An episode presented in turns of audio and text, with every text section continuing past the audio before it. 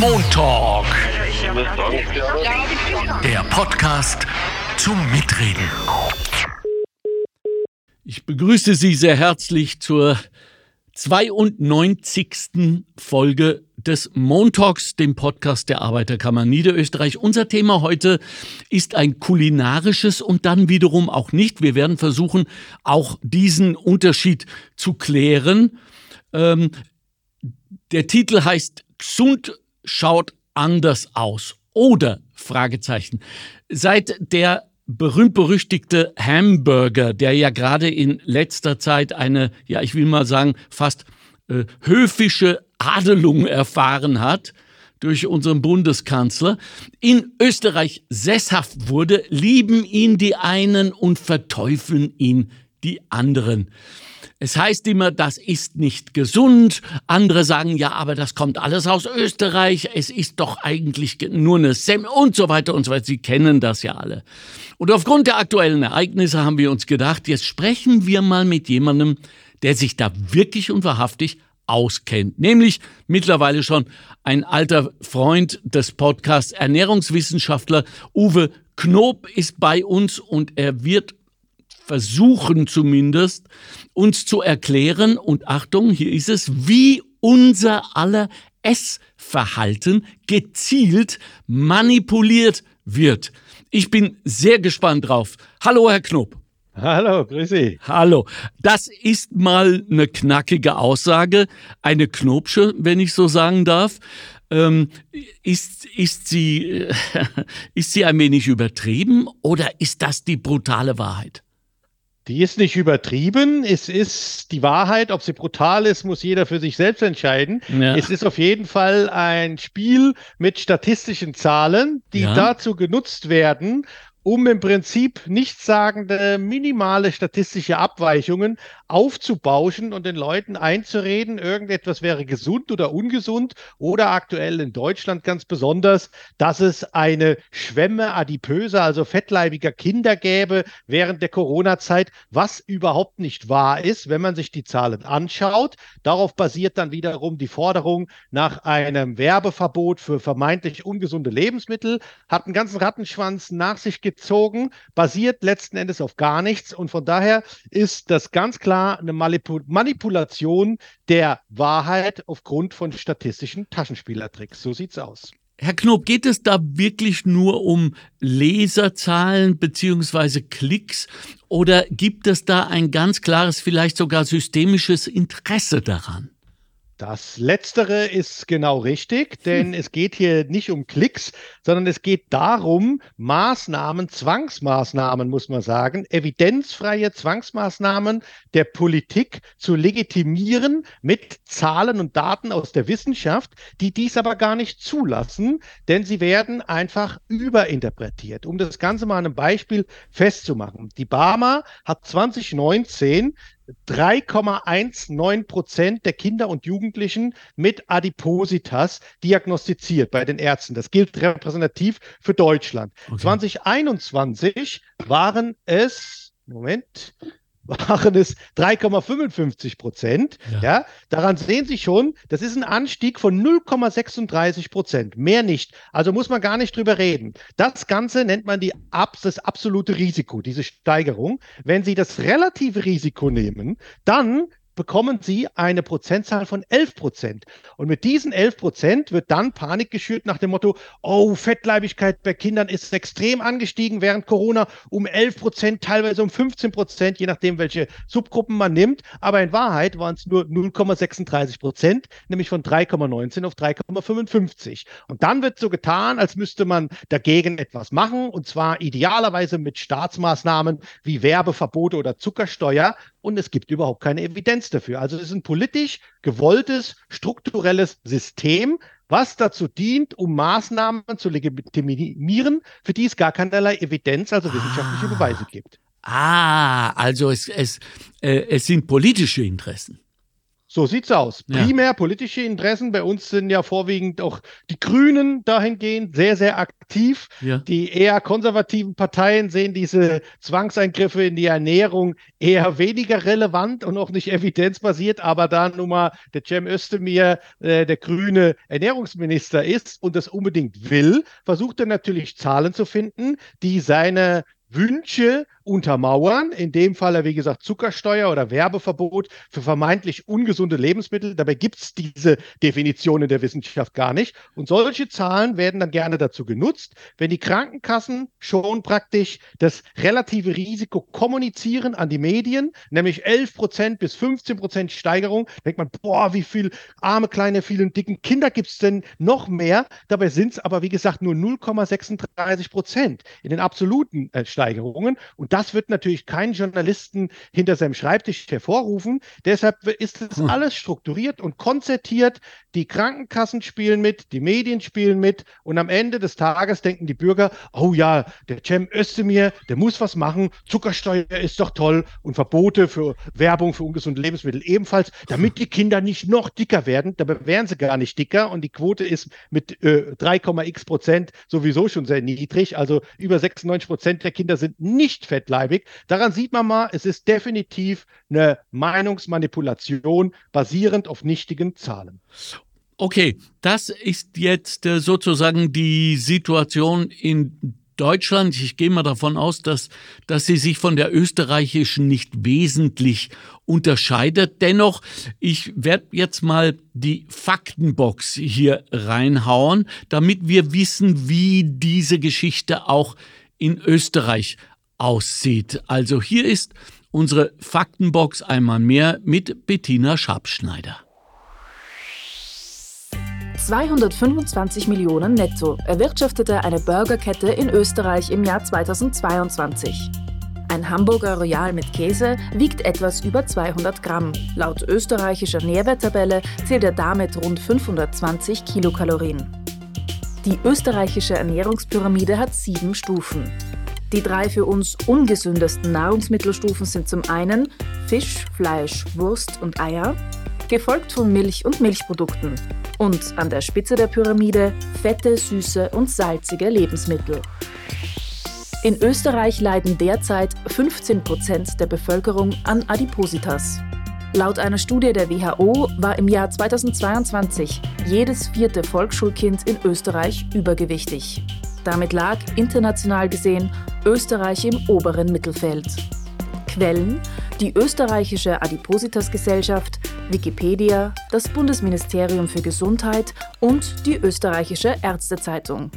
Herr Knob, äh, aufgrund dessen, was wir gerade von Ihnen erfahren haben über die Manipulation etc., ist das nicht bereits äh, eine Ideologisierung der Nahrung? Ja, die findet schon seit vielen, vielen Jahren statt. Ha. Eigentlich schon seit Anbeginn der, ich nenne es jetzt mal in Anführungszeichen, modernen Ernährungswissenschaften, weil das, was Sie da gerade eingeblendet haben mit gesunde und ungesunde Lebensmittel und Pyramide Ja. und oben ist toll, unten ist nicht so gut und so weiter, das basiert ja nicht auf harter Wissenschaft. Das heißt, Kausalevidenz ist das, was zählt. Das bedeutet, wir haben harte wissenschaftliche Daten, die Ursache-Wirkungsbeziehungen zeigen. Diese gibt es aber in der Ernährungsforschung nicht, sondern wir haben nur Korrelationen. Das heißt, statistische Zusammenhänge.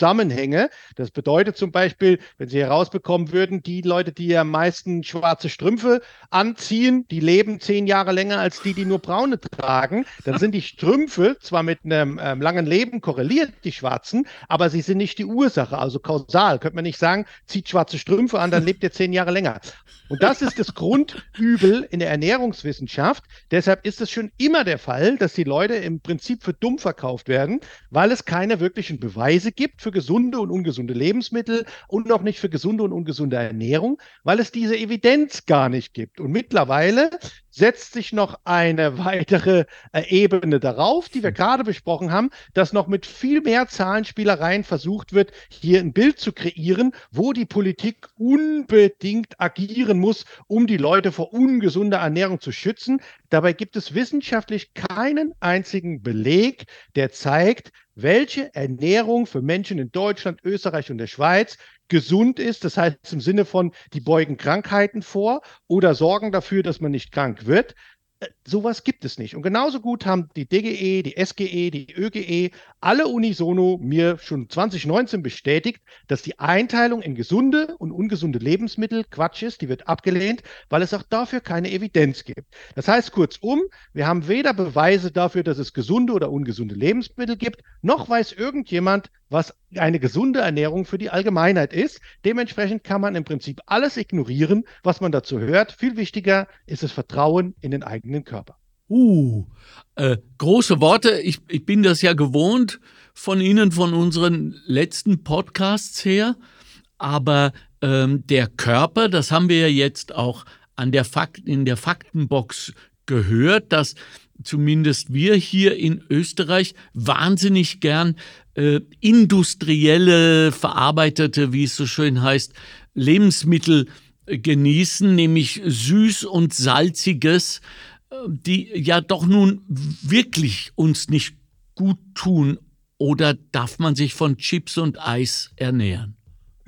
Ja, also erstmal muss man mal sagen, dass was auch eben in den Zahlen genannt wurde, zum ja. Beispiel, dass bei den Kindern wieder nur der Begriff Übergewicht in die Waagschale geworfen wird. Ja. Das liegt daran, weil einfach diese Zahl höher ist. Der, die Kategorisierung Übergewicht ist ein reines Stigma, sonst gar nichts. Was wirklich was mit äh, Gesundheit oder Krankheit zu tun haben kann, ist die Kategorie Adipositas, also Fettleibigkeit.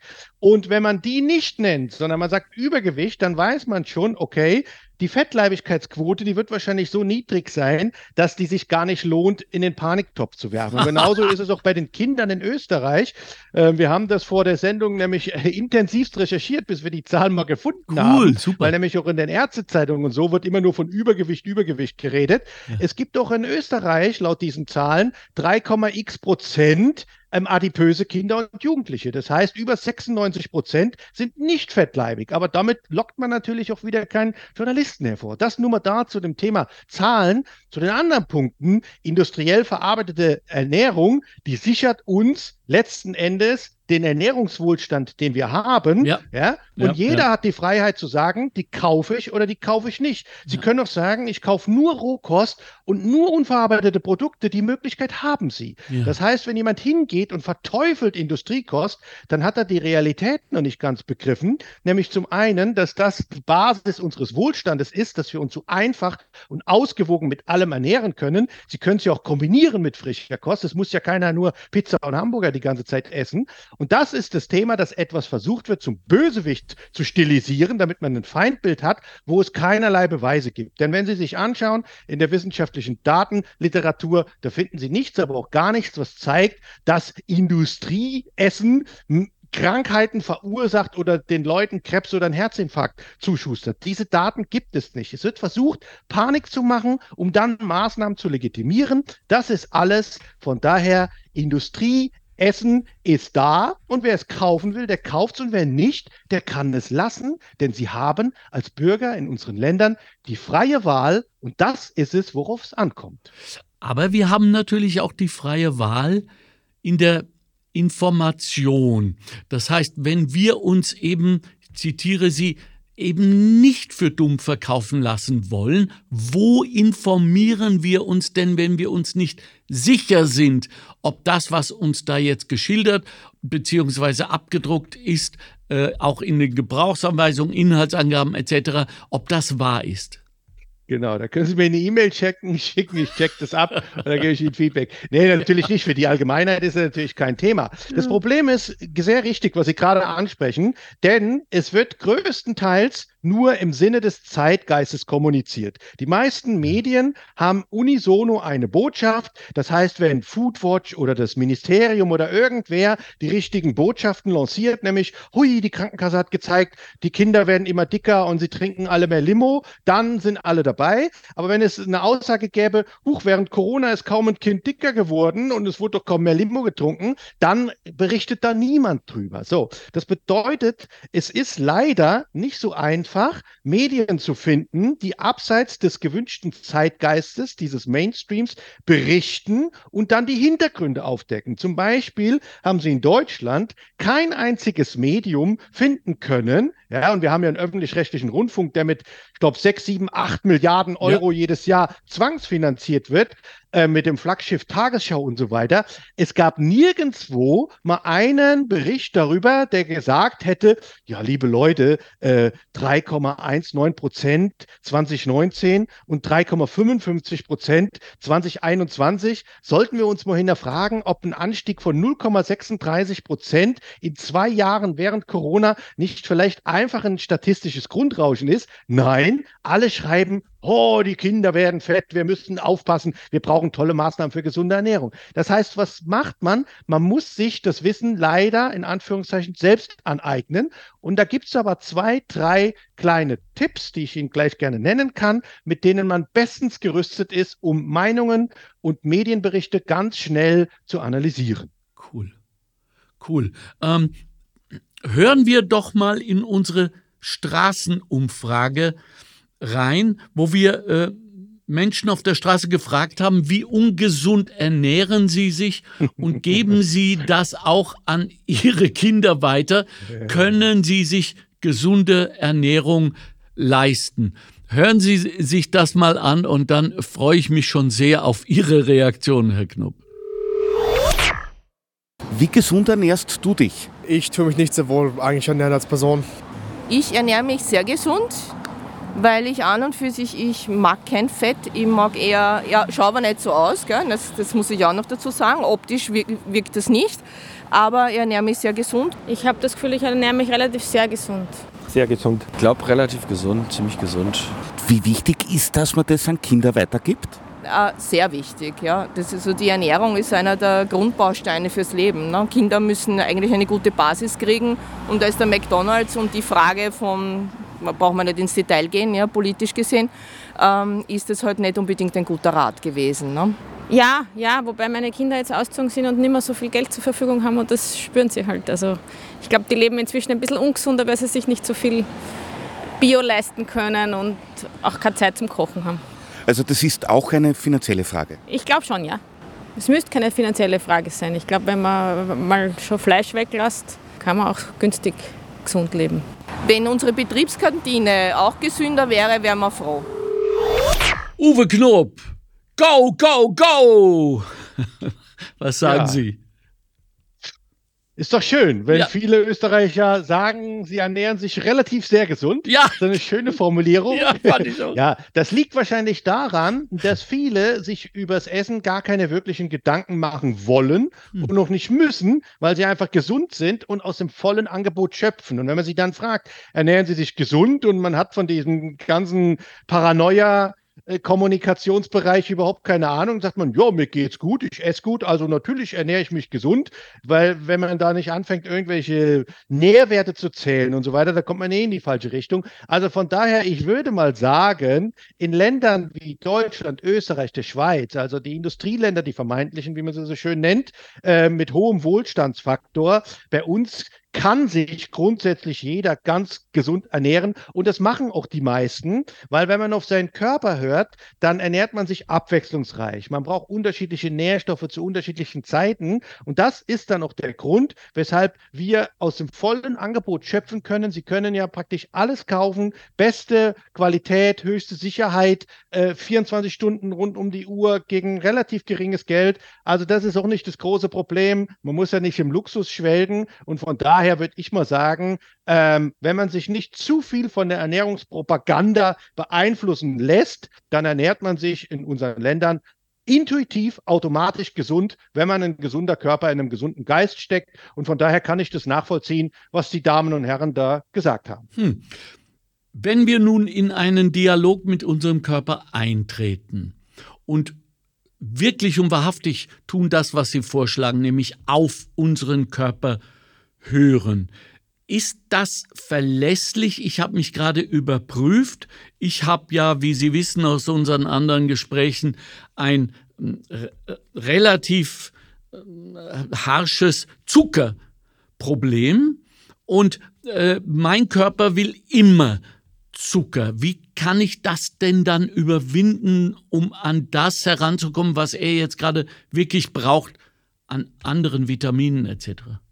Ja, also Einzelfälle übers Telefon, über ja, den Podcast ja, so zu analysieren, das ist natürlich ah. nicht möglich, weil da immer eine ganze Reihe an Faktoren mit einspielt.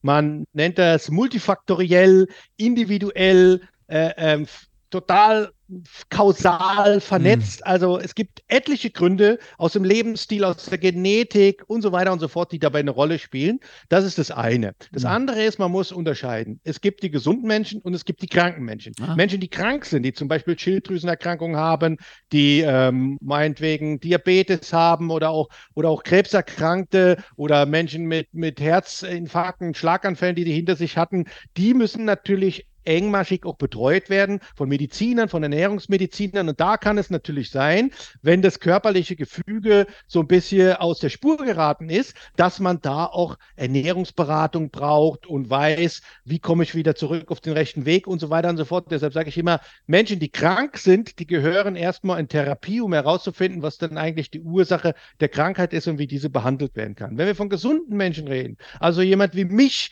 oder wenn Sie die ganzen Studenten in Österreich nehmen, also für die jungen Leute, die haben ja in der Regel noch keine großartigen Erkrankungen, mhm. Äh, für die ist es völlig egal. Also da ist ein Urvertrauen im Körper da, wenn man sich das nicht selbst zerstört. Und dann wird man das essen, worauf man Lust hat, was der Körper braucht. Dafür gibt es die kulinarische Körperintelligenz. Denn die Frage im Umkehrschluss ist ja, wer außer ihrem Körper sollte wissen, was für Sie persönlich die richtige und beste Ernährung ist.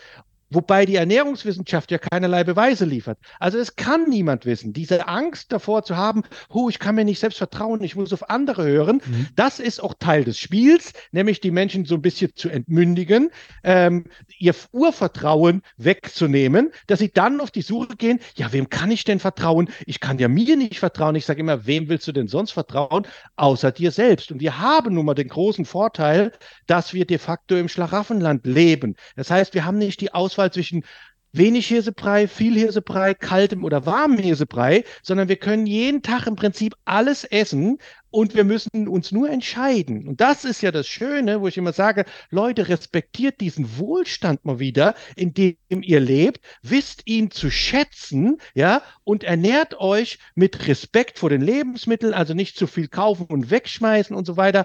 Und esst das, was euch gut bekommt, wenn ihr Hunger habt, denn die körperliche Verträglichkeit, die ist das A und O. Alles, was Sie gut vertragen, ist gut für Sie. Alles, was Sie nicht gut vertragen, ist nicht gut für Sie. Und es gibt nur immer die Regel, es gibt so viele gesunde Ernährungen, wie es Menschen gibt, denn jeder Mensch ist anders mit dem zweiten S in Klammern. Und das ist übrigens auch schon in die offizielle Ernährungsforschung mit eingeflossen als einen der Hauptstränge der momentanen Forschungsrichtung und auch in Zukunft, nämlich die Precision Nutrition, also die personalisierte Ernährung, weil man einfach weiß, Regeln und Empfehlungen für die Allgemeinheit, die bringen gar nichts. Es muss immer jeder für sich selbst den persönlich besten Weg finden. Und das gilt auch für Sie. Und wenn Sie ein Problem mit Diabetes oder Ihrem Blutzuckerspiegel haben, müssen Sie das erstmal vom Arzt abchecken lassen mhm. und danach schauen, wie können Sie Ihre Ernährung vielleicht weiter optimieren. Mhm. Das heißt, wir müssen Verantwortung für unseren Körper und unsere Ernährung übernehmen. Wir können das nicht Richtig. delegieren ich würde auch nicht sagen müssen, sondern freuen Sie sich, ja. dass Sie es können. Ja. Denn wer soll es denn sonst können? Denn wenn es Ihnen jemand abnehmen möchte von extern, hat niemals jemand so einen tollen Überblick über ihr ganzen Körperstatus wie ihr eigener Körper selbst. Wo wollen Sie denn anfangen und wo wollen Sie aufhören? Es gibt ja. 20, 30, 40 Mineralstoffe, äh, Vitamine, essentielle Fettsäuren, Aminosäuren, diverse Kohlenhydrate und so weiter und so fort. Da kann Ihnen niemand sagen, wie viel Sie wovon brauchen. Woher wissen Sie, wie viel Mangan, wie viel Zink oder Molybdän oder weiß der Kuckuck, was Ihr Körper braucht? Das ja. weiß niemand. Das heißt, über die intuitive Ernährung, worauf sie Lust haben, was ihnen gut schmeckt beim Essen, steuert ihr Körper, was sie brauchen. Und sie sehen, dass es funktioniert, denn in unseren Ländern hat kaum jemand, außer extreme Randgruppen, irgendeinen Nährstoffmangel. Und warum nicht? Weil die Leute das essen, was ihr Körper fordert. Ganz einfach. Ja. Es herrscht allerdings in Teilen der österreichischen Bevölkerung äh, veritabler Hunger. Kinder gehen hungrig ins Bett. So, jetzt nach dem Gespräch mit Ihnen muss ich das jetzt natürlich sagen, so berichten unsere Medien.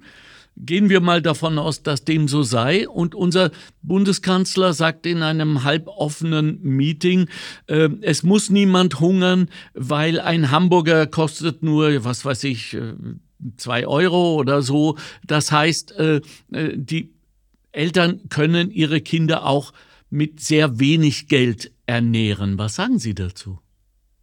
Ja, ich kenne das äh, Sozialsystem in Österreich jetzt nicht. Hm. Ich würde mal sagen, in Deutschland äh, muss kein Kind hungern, ganz bestimmt nicht, mhm. weil da gibt es genug Fördermittel und auch die Lebensmittel im Supermarkt, die sind ja teilweise so fast schon grenzwertig günstig, dass man auch mit den geringsten Mitteln sich satt essen kann. Wir reden von satt essen. Wir reden nicht von der breitesten Vielfalt, die man möchte, sondern vom satt essen. Wenn Sie sehen, was ein Päckchen Nudeln kostet, Kartoffeln, die Grundnahrungsmittel, das ist ja alles sehr, sehr günstig. Es wird gefördert, auch in den Schulen, in den Kitas, wenn sie kein Geld haben. Also äh, ich glaube nicht, dass Kinder in Deutschland hungern müssen. Und ich übertrage mal einfach, dass es in Österreich genauso sein wird. Wenn es heißt, die Kinder gehen hungrig ins Bett, dann muss man wirklich fragen, warum ist das so? Warum haben diese Eltern, die das tun, nicht noch ein paar Cent übrig, ja. um dem Kind abends ein zumindest sättigendes Abendessen zu machen? Ja, es gibt ja ganz, ganz einfache Gerichte,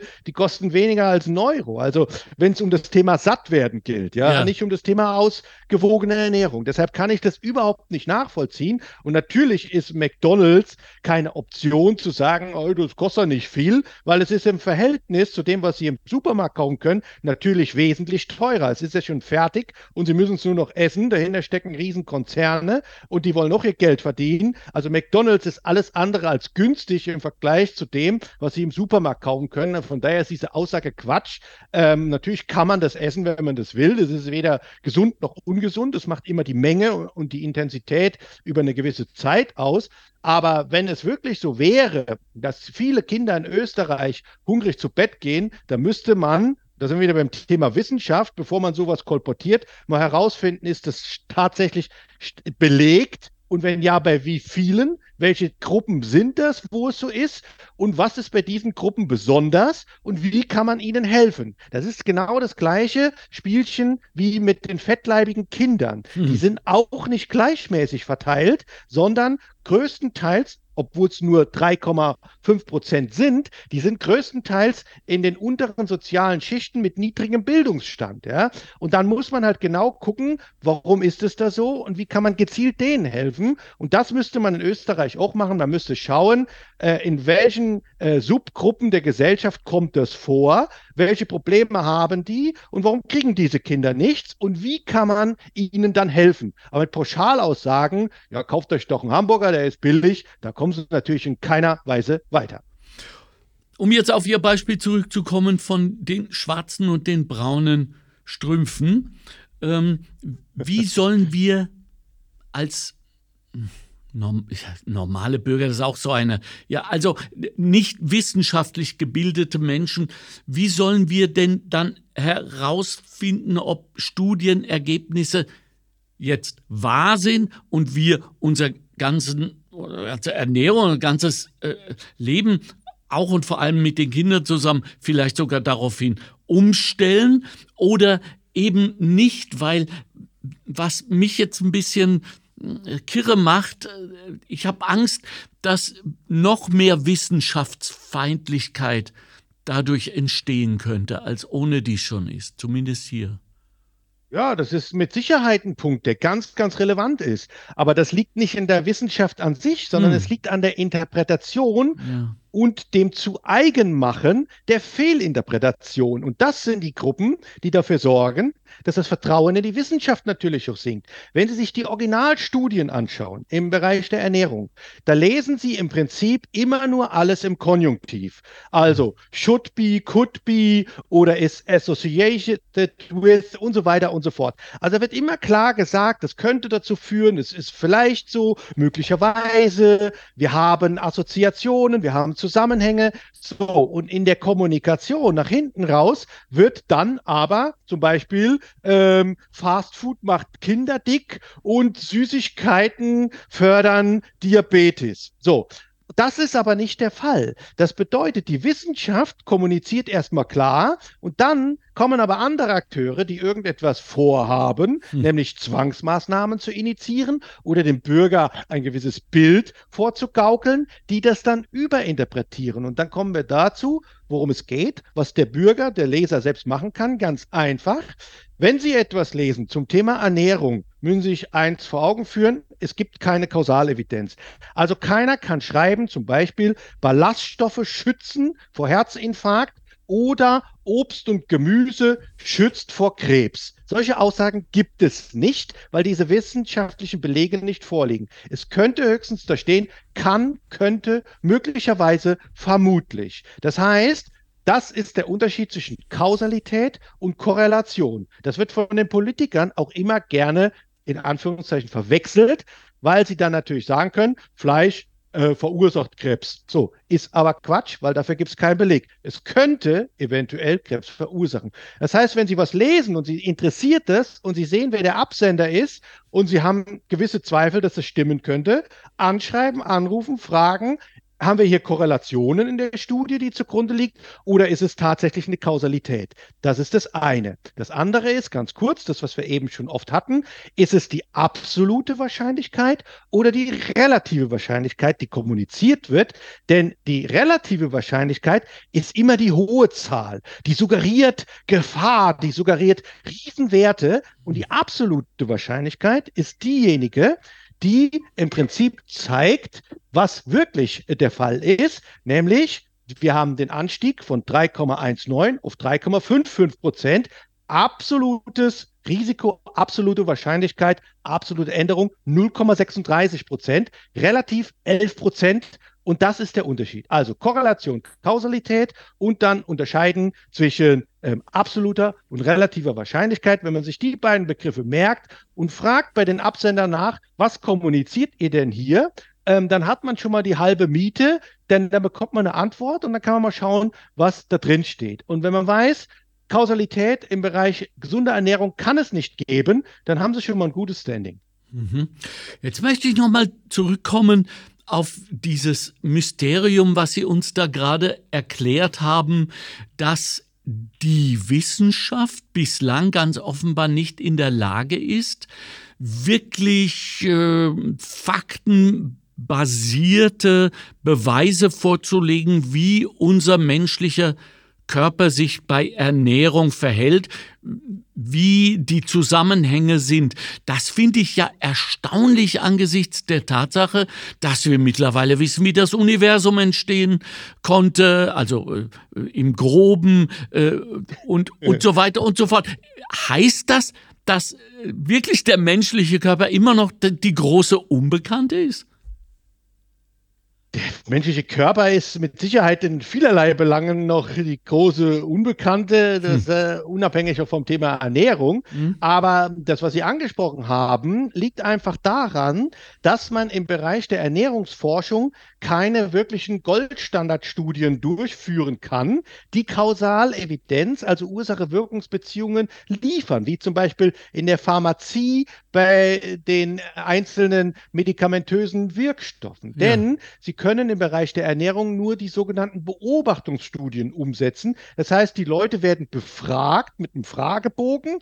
Und daran sieht man schon, selbst die Grundlage, die ist rotten, ja, würde ich mal sagen. Ja. Können Sie vergessen, weil jeder kann äh, angeben, was er will und keiner kann überprüfen, ob das stimmt. Das heißt, die Menschen werden gefragt, was haben sie die letzten zwei Wochen gegessen oder sie bekommen einen prospektiven Bogen. Das bedeutet, sie schreiben mal da rein, was haben sie, was haben sie heute gegessen und morgen und so weiter. Und dann wird das notiert und dann gibt es so ein Phänomen, das nennt sich Underreporting, das gerade beim Thema gesunde Ernährung die Leute gerne dann andere Dinge eintragen als das, was sie eigentlich gegessen und getrunken haben. Wir denken, ja, das ist besser, lieber ein Apfel als ein Bier noch und so weiter. So, das heißt, die Grundlage kann niemand überprüfen. Und auf dieser Grundlage werden dann Beobachtungsstudien gemacht über 10, 20 Jahre, wo geguckt wird, wer, was haben die Leute angegeben und wer hat in 10, 20 Jahren welche Krankheiten. Und oft wird nur einmal am Anfang der Studie erhoben, was haben die dann angegeben, was sie in den letzten zwei Wochen gegessen haben. Und dann wird korreliert. Okay, die, die viel Bananen gegessen haben, oh, die leben fünf Jahre länger. Und dann hieß es früher, Bananen verlängern das Leben. Das ist natürlich völliger Blödsinn. Es ist einfach nur eine Korrelation wie schwarze oder braune Strümpfe. Und das ist das äh, grundlegende Limitierungsfundament der gesamten Ernährungswissenschaft, dass man keine langfristigen, klaren, deutlichen RCT heißt das, Randomized Clinical Trials durchführen kann. Es gibt welche, die sind meistens kurz und viel zu schlecht gemacht. Da kommt eigentlich nie irgendwas Brauchbares raus. Aber langfristige Studien, ähm, die gehen nicht in dieser Goldstandardform. Deshalb muss man sich immer auf Korrelationen berufen und die gibt es in alle Richtungen. Und das wird doch immer so bleiben, weil sie niemals eine anständige Studie zum Beispiel machen können, um herauszufinden, ob zum Beispiel Vegetarier länger leben, weniger Herzinfarkte haben oder weniger Schlaganfälle und weniger Krebs als Fleischesser und das am Vegetarismus auch liegt. Sie können immer nur schauen, okay, die haben es vielleicht, aber vielleicht liegt es am gesamten Lebensstil, an vielen, vielen anderen Dingen oder vielleicht ist auch gar kein Unterschied da. Aber Sie können das Ganze nicht ursächlich auf die Ernährung zurückführen, weil diese Studien nicht gemacht werden können, sondern ausschließlich Beobachtungsstudien und Grundlagenstudien im Reagenzglas, aber die lassen wir mal ganz außen vor oder Mäusestudien, das ist natürlich auch völliger Blödsinn, die auf den Menschen zu übertragen. Das heißt, Sie haben keinerlei Kausalevidenz, sondern nur Korrelationen weil sie die Studien nicht durchführen können und alles auf Eigenangaben beruht, die niemand überprüfen kann. Und dementsprechend wird es auch niemals wirkliche Beweise für gesunde Ernährung geben. Wow, also da, wenn ich Ihnen so folge, Herr Knupp, dann müsste ich doch ab heute sofort, wenn ich den nur den Begriff Untersuchung äh, in, in, im Zusammenhang mit Ernährung lese, sofort weiterklicken. Ja, können sie ja auch, weil ja. sie wissen ja, es ist ausschließlich eine neue Vermutung, eine neue Hypothese, eine neue Option, ein neuer Ausblick oder auch ein Alter, den man schon tausendmal gesehen hat. Ähm, das ist alles. Das heißt, in der Ernährungsforschung oder in der Forschung generell müsste eigentlich durch Beobachtungsstudien eine Hypothese generiert werden. Also wir äh, vermuten, Vegetarier haben weniger Krebs, weil sie kein Fleisch essen. Und mhm. diese These müsste dann in einer klinischen Studie überprüft werden. So, wenn wir den Schritt jetzt nochmal weitergehen, es wird jetzt ein bisschen wissenschaftlicher, aber es gibt ein Stichwort, das sollte man nochmal gehört haben, und zwar das ist die Randomisierung. Das heißt, die Randomisierung bedeutet die zufällige Verteilung der Studienteilnehmer in die Gruppen, dass sie vergleichbar sind. Okay. Das heißt, sie bräuchten zum Beispiel einen Pool von 50.000 Österreichern und die müssten randomisiert werden. Das heißt, zufällig in die Gruppen verteilt werden, damit die Gruppen gleich sind und nicht durch Bias, Verzerrung heißt es, ja. ähm, oder Confounder, das sind Störfaktoren, das spielt alles eine wichtige Rolle, wenn man sich damit beschäftigt, dass die dann verzerrt werden. Weil wenn Sie sagen, oh, wir nehmen 20.000 Vegetarier, die leben ja ganz anders als 20.000 Normalesser. Das heißt, Sie müssten die durcheinander mischen und dann beide Gruppen zehn Jahre lang äh, mit einer vorgegebenen Ernährung laufen lassen. Die eine Gruppe kriegt kein Fleisch und die andere isst halt alles, was sie will. Und dann nach 10, 20 Jahren schaut man die Parameter. Aber sowas geht nicht. Das heißt, die Randomisierung ist schon mal nicht möglich und damit ist schon klar, das ist nicht machbar. Um zu Ihrer Frage zurückzukommen, alles, was Sie heute im Bereich Ernährung lesen, dient dem Amüsement ha. oder gewissen Gruppen, die zum Beispiel Low Carb oder Keto-Ernährung oder Paleo-Ernährung oder vegane Ernährung pushen wollen und sich das zu eigen machen. Aber es bringt nichts in puncto Erkenntnisgewinn zum Thema gesunde Ernährung. Das ist vielleicht vergleichbar mit dem, was Sie eben sagen, Universum, Urknall und so. Da kann man auch nur abschätzen, wie es vielleicht mal gewesen sein könnte. Ja. Und hier kann man nur sagen, ja, wir vermuten, wie es vielleicht mal sein kann oder wie es vielleicht ist. Also vermutlich, ähm, gegebenenfalls die Hypothese generieren, und das ist alles. Und von daher, das können Sie lesen können denken, schön, zum Beispiel Kaffeetrinker haben ganz viel weniger Krankheiten, leben länger und so. Und ich denke mir immer, super, ich trinke jeden Morgen meine sieben, acht Tässchen Kaffee und ich esse auch nichts, da bin ich auch noch Intervallfaster, also perfekt. Aber natürlich weiß ich, die Studien, die sind auf gut Deutsch ähm, hinfällig, die bringen nichts, aber es bestätigt natürlich meinen Lebensstil. So, kann man das sehen? Das ist fürs Amüsement und sonst für nichts. Also ich, ich resümiere, so wie das bei mir jetzt ankommt, gibt es entweder überhaupt gar keine Ernährungswissenschaft und keine Ernährungswissenschaftlerinnen. Entschuldigung schon, jetzt gegen Sie nichts äh, zu sagen. Äh, oder wir sind alle Ernährungswissenschaftler. Genau, das gibt so den schönen Spruch, wenn die WM ist. Es gibt dann in Deutschland ja. 80 Millionen Bundestrainer. Ja. ja. Und so ist es im Bereich Ernährung genauso. Ja. Jeder liest sich irgendwas an und sagt, so, jetzt bin ich Ernährungsexperte. Also zum Beispiel auch der Begriff Ernährungsberater der ist ja nicht geschützt. Können Sie sich gleich, wenn wir aufgehört haben, können Sie sich so ein Schild ähm, erstellen lassen, hängen das an Ihre Tür ja. und dann sind Sie heute Ernährungsberater für gesunde Ernährung. So, das, der Begriff ist nicht geschützt. Schauen Sie sich im Internet an, die ganzen Influencer, die da irgendwelche Pullen, Pill, Pulverchen ja. und so weiter verkaufen wollen oder irgendwas anpreisen. Jeder ist Experte im Bereich gesunder Ernährung, wenn er sich mal zu Walter sich damit auseinandergesetzt hat. Habe letztens war ich auch wieder mit Leuten in der Talkshow, ja, die dann erzählt haben, wie schlimm alles ist. Die sind eigentlich irgendwie in der Finanzwirtschaft tätig, haben dann aber einige Sachen gelesen und danach war klar, wie schlimm das alles ist. Alle kennen sich mit Ernährung super aus, aber wenn sie dann kommen, ja, Korrelation, Kausalität, ähm, Beobachtungsstudie, RCT, relative absolute Wahrscheinlichkeit, Confounder Bias, der Fragebogen, keiner kann ihn überprüfen, alles basiert auf Selbstangaben. Da wird dann immer dumm geguckt, so, äh, ja, aber, äh, äh, äh, ja, und das ist es. Jeder denkt, er wüsste alles, wenn er ein bisschen was liest, aber im Grunde genommen das Einfache, nämlich mal zu schauen, haben wir Kausalevidenz, ja oder nein? Nein, die gibt's nicht. Das macht dann kaum einer und von daher muss man sagen, die Ernährungsforschung an sich, ja, ist insofern überflüssig, wenn sie weiterhin permanent Beobachtungsstudien produziert, was sie tut. Sie müsste sich mal auf ein ganz anderes Feld bewegen. Und wenn Sie beim Thema Ernährungsberater sind oder Ernährungswissenschaftler, würde ich immer schauen, dass es Ernährungswissenschaftler sind. Das sind Hochschultitel von der Universität und dann dementsprechend, wenn Sie das brauchen und noch wollen, also eine Beratung, dann auch wirklich von Anfang an einsteigen hier, ich will mal wissen, Korrelation, Kausalität und so weiter. All die Punkte, die wir eben besprochen haben, damit man weiß, man ist auf der gleichen Grundlage. Aber grundsätzlich sage ich immer, kein gesunder Mensch braucht Ernährungswissenschaft. Wofür? Sagt ein Ernährungswissenschaftler. Richtig. Wow. Nach der Analyse der Datenlage. Ja, Nämlich ja. darum geht's. Ja, ja. Jetzt gibt es nach diesem äh, vermaledeiten Kanzlersager äh, äh, Gruppen Menschen, Stimmen, die nach Werbeverboten just für eben Hamburger etc. rufen.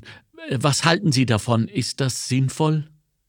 Nein, Natürlich nicht, weil es ist äh, moralinsauer, sag ich mal. Ja. Das ist was, was Moralisten und Ideologen fordern, um ihre Moral und ihre Ideologie unterzubringen. Denn es gibt keinen Beleg dafür, dass Hamburger oder was auch immer ungesund sind und irgendwen krank machen. Diese wissenschaftliche Datenlage existiert nicht. Es gibt ja noch nicht mal eine Definition für Fast Food. Was soll das denn überhaupt sein? Ja? Und wenn Sie dann so, ich nenne sie immer gerne ideologische Kampfbegriffe noch lesen, wie Junk Food, ja, ja, da wissen Sie schon, wo die Richtung hingeht. Nämlich, da diffamiert jemand eine Gruppe von Lebensmitteln und Nahrungsmitteln, weil er sie diffamieren möchte. Denn er nennt sie abwertend Junk Food. Und damit ist schon klar, wo die Richtung hingeht. Und Sie müssen sich immer fragen, wenn irgendjemand irgendwas fordert, wer ist das? Und zu welcher Organisation oder Institution gehört diese Person?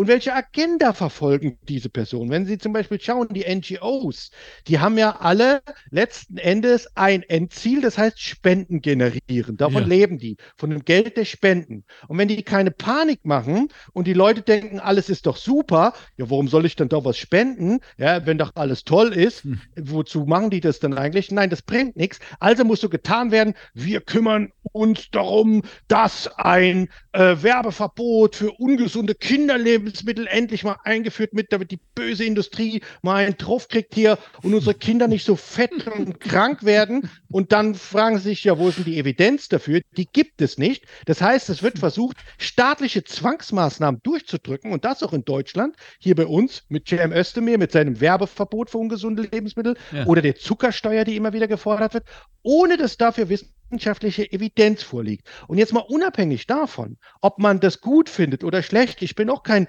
Limo-Trinker und mit Zucker habe ich auch relativ wenig am Hut. Ich gehe auch so gut wie nie in ein Fastfood-Restaurant, aber nicht aus gesundheitlichen Gründen, sondern weil ich es einfach nicht mag. Das heißt, ich bin kein Verfechter davon. Hm. Aber worum es mir geht, wenn angefangen wird, dass die Politik Verbote, Gesetze, Steuern auferlegt, ohne dass es dafür eine wissenschaftliche Grundlage gibt, dann muss man sich fragen, Vorsicht, liebe Leute, in welche Richtung driftet der Staat ab? Einmal mehr, und das scheint mir auch das Summa summarum dieses unseres Gespräches zu sein, Eigenverantwortung. Eigenverantwortung.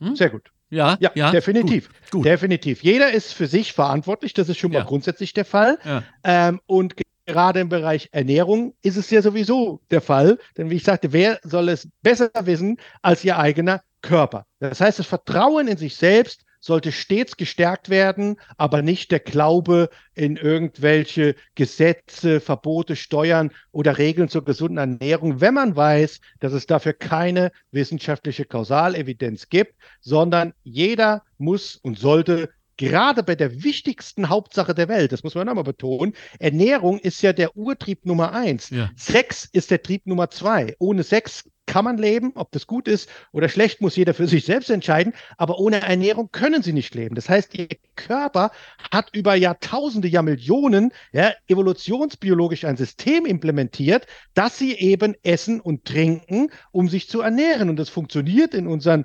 Gesellschaften wunderbar, denn sonst wären entweder alle fett oder alle dünn oder alle hätten Mangelerscheinungen. Das hm. ist aber nicht der Fall. Der Großteil der Menschen, denen geht es gut mit dem, was sie essen. Und von daher ist die Eigenverantwortung das A und O. Zum Schluss noch, Uwe Knopp, äh, wenn wir nachlesen wollen und uns ein wenig äh, in, in, wenn wir in die Tiefe gehen wollen, äh, dieser, dieser Materie, in welchem Ihrer vielen Bücher können wir denn da nachschlagen? Ja, es gibt einige, zum Beispiel Dein Körpernavigator zum besten Essen aller Zeiten. Da geht es primär um diese Themen, die wir gerade besprochen haben. Mein neuestes Buch ist etwas anders gewichtet und zwar geht es da um das große Thema Abnehmen. Da hatten mhm. wir ja vor ein paar Jahren schon mal drüber gesprochen. Genau. Das heißt, erfolgreich abnehmen und schlank bleiben, eben auf wissenschaftlicher Basis. Auch da gibt es ganz viel Unsinn, der verzapft wird, Low Carb oder Intervallfasten, wenn die besten Diäten und so weiter und so fort.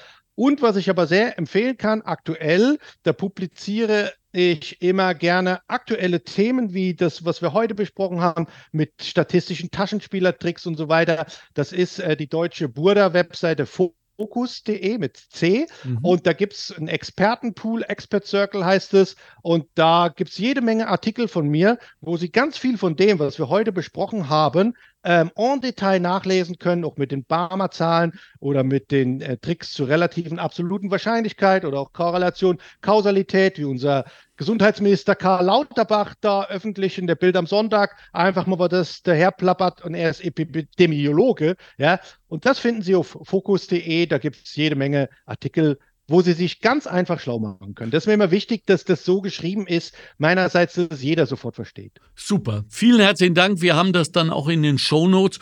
Uwe Knob, einmal mehr. Eine große Freude. Mir raucht der Schädel. Ich brauche einen Zuckerriegel unbedingt. Aber ich weiß jetzt schon wieder mehr und das tut mir gut. Vielen Dank genau. für Ihre Zeit. Vielen Dank für Ihre Arbeit. Vielen Dank für Ihre Sprache, mit der Sie uns das doch relativ einfach einfach etwas, was doch ganz offenbar ziemlich verwirrt und, und speziell ist, zu erklären vermögen. Danke, Uwe Knob.